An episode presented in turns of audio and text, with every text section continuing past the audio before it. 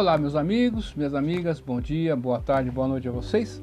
Sejam todos muito bem-vindos e bem-vindos ao nosso espaço do Anchor, nessa podcast que vai também ser compartilhada no nosso blog, o blog do João Maria Andarilho Tópico e outras mídias sociais aí.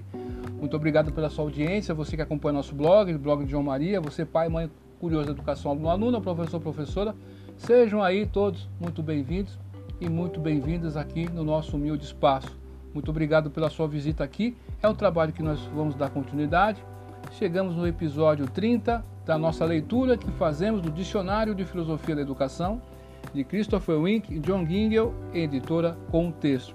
Eis que chegamos na página 54, hein, meus amigos? Estamos chegando, estamos chegando. Mais duas palavrinhas aqui, né? Depois dessa e acabamos a as palavras com letra C e vamos chegar na letra D, tá ok? Então, a criatividade são duas páginas, três páginas explicando sobre a palavra criatividade. Vamos ver o que os autores vão falar sobre criatividade. Um beijão para minha amada Elisângela, um beijão para minha, meu amado filho Emmanuel, papai tema de montão. Hoje é dia 4 de julho de 2020, no meu relógio, são exatamente 19 horas e 41 minutos em ponto. Criatividade.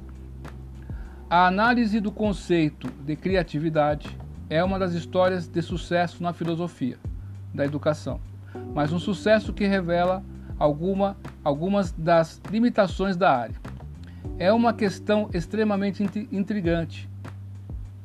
O trajeto do ensino da criatividade até chegar à condição de um, de um tema de tema educacional proeminente ainda não está claro seu establishment educacional estava reagindo a apelos externos ao espectro da educação, no ensino de ampliar, de certo modo, o currículo.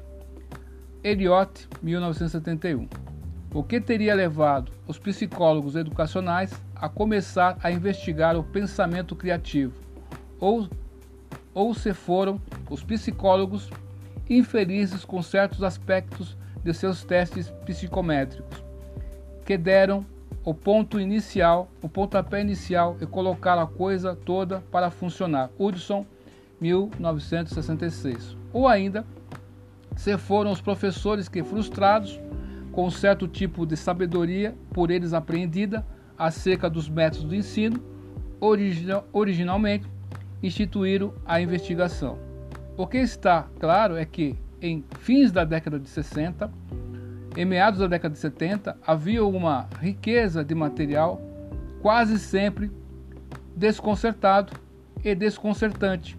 Havia, por exemplo, poucas tentativas de diferenciar criatividade da acepção geralmente utilizada em sentido técnico por psicólogos que elaboravam testes de criatividade, o que apareceu a certos filósofos exigir uma resposta que distinguisse as diferentes, os diferentes aspectos do debate e encerrasse as questões educacionais centrais.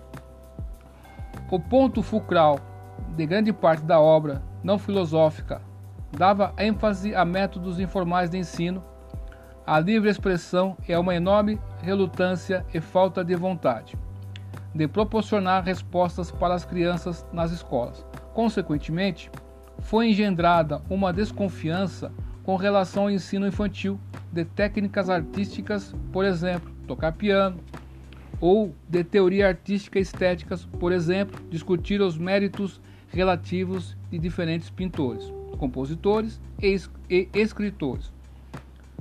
Alguns comentadores foram além e chegaram ao ponto de dizer que, uma vez que as que escolas são instituições necessariamente rígidas por regras e atadas a regras, havia pouca esperança de que pudessem fomentar o espírito da liberdade e de autoexpressão, indispensáveis para o verdadeiro trabalho criativo. A resposta filosófica para essa afirmação, em vários aspectos, um modelo do mesmo tipo foi insistir na centralidade de nossas noções normais de criatividade. É importunar e provocar as condições reinantes de tais noções e que foi feito de início pelos, pelo explícito ou implícito de um argumento de caso paradigmático em que um grupo de exemplos padrão, padrão minimamente substanciosos do conceito é coletado, então condições necessárias e suficientes são derivadas para um uso razoável do conceito. Nesse caso, os exemplos eram escritores como Shakespeare e Dostoevsky, cientistas como Einstein, compositores como Beethoven, pintores como Rembrandt, Rembrandt e Picasso, etc. As condições para o uso do conceito, derivadas do conjunto de exemplos coletados, se agrupavam em três categorias principais. Primeiro, a pessoa criativa devia ser identificada por alguma coisa do domínio público. São as características do trabalho que aquela pessoa produziu que fornecem a chave da criatividade. Isso significa que, se até mesmo a busca dos processos mentais criativos que levam à produção do trabalho criativo em questão fizer sentido.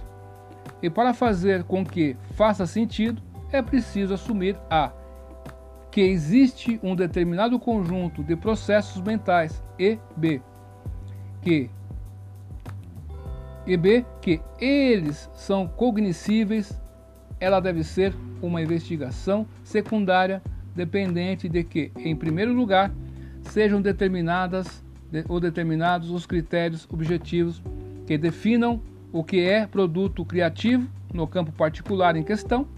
Em segundo lugar, que o trabalho produzido satisfizesse os padrões técnicos e intelectuais de sua própria área específica.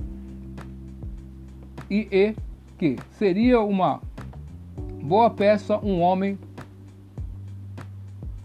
seria uma boa peça, um bom concerto, uma boa pintura. Essa condição aceita o fato de que existem padrões de julgamento e avaliação de coisas assim, e que, uma vez que estamos preocupados com a produção intencional desse tipo de trabalho, os que produziram o, produz, o dito trabalho compreenderam e estavam aptos a trabalhar dentro dos limites daqueles padrões. Em terceiro lugar, que o trabalho não apenas se acomodasse aos padrões já existentes, mas também ampliasse os padrões de modo desejável, ou seja, que exibisse uma medida, pelo menos, de uma bem-vinda originalidade. G.P. White, 1968, Woods e Barrow, 1975.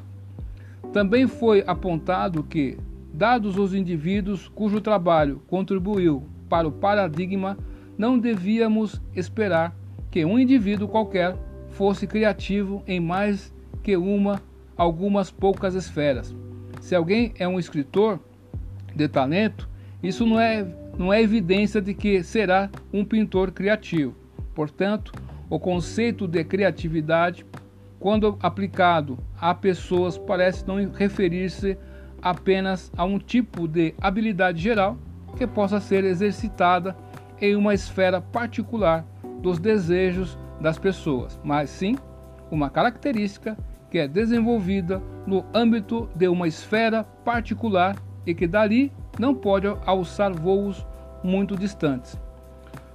Sob tais condições, foi uma tarefa extremamente fácil para os escritores que as desenvolveram mostrar que grande parte do que vinha acontecendo nas escolas sob o rótulo de criatividade ou estava completamente fora de propósito e além da conta, ou provavelmente resultaria em qualquer outra coisa, menos ensinar ou encorajar os alunos a produzir trabalhos necessários e que entendessem ao, atendessem aos requisitos, ou sequer mostrar aos estudantes os primeiros passos, colocando-os no início da estrada que haveria a, pro, a, a produção adequada.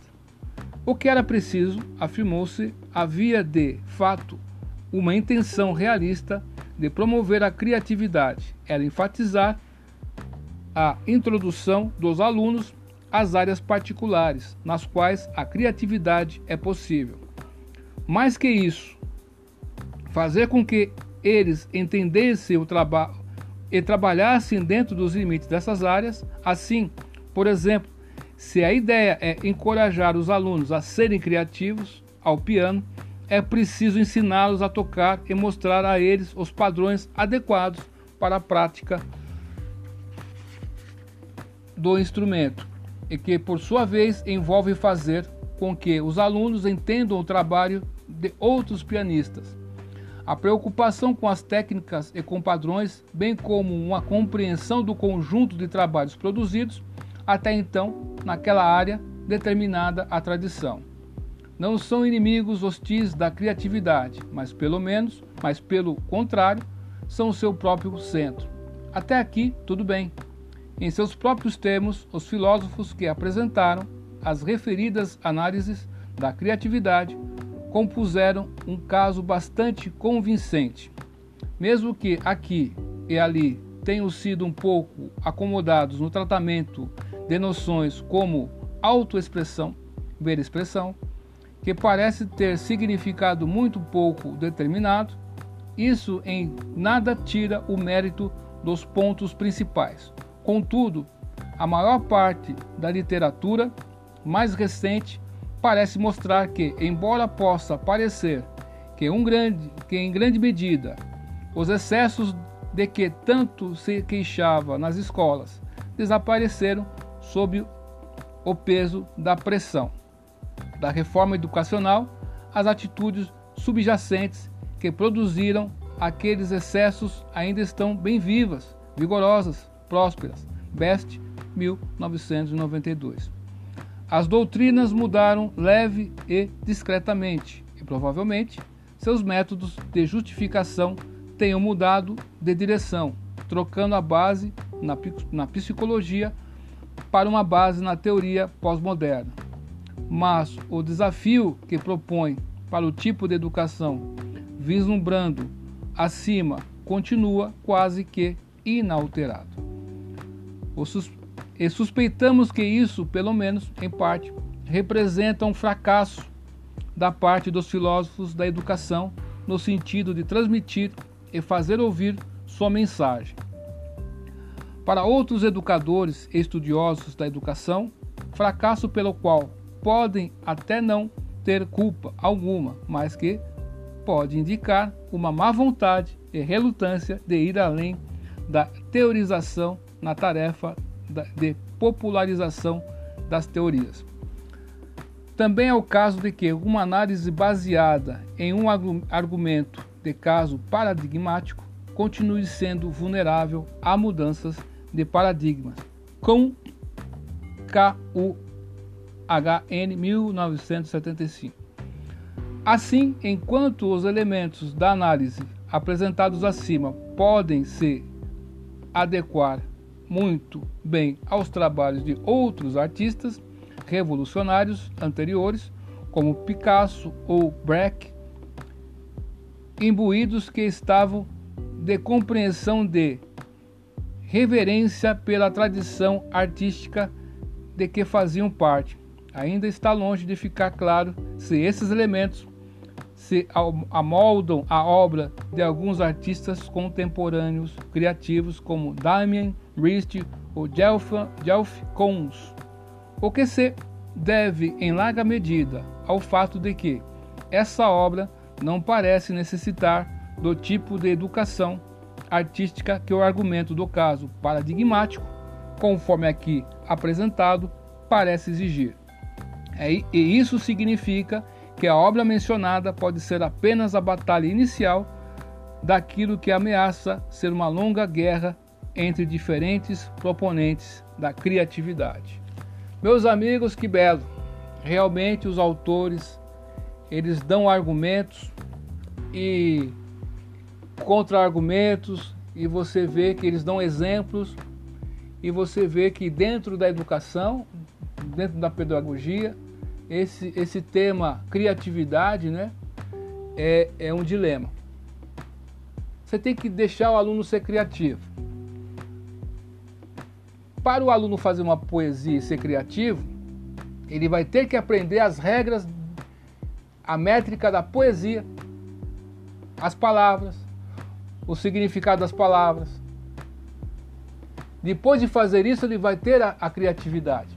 Por exemplo, a princípio, uma pessoa que esteja aprendendo a andar de bicicleta, eu aprendi a andar de bicicleta sem rodinha, né? Tinha aquelas, aquelas bicicletas barra circular, né? E tinha barra forte, né? Uma era da Caloi e outra da, da Monarch, né? Não me lembro qual. qual. Então, é, na barra circular, eu lembro que eu ficava, eu entrava com o pé, eu fiquei é, do lado ali, né?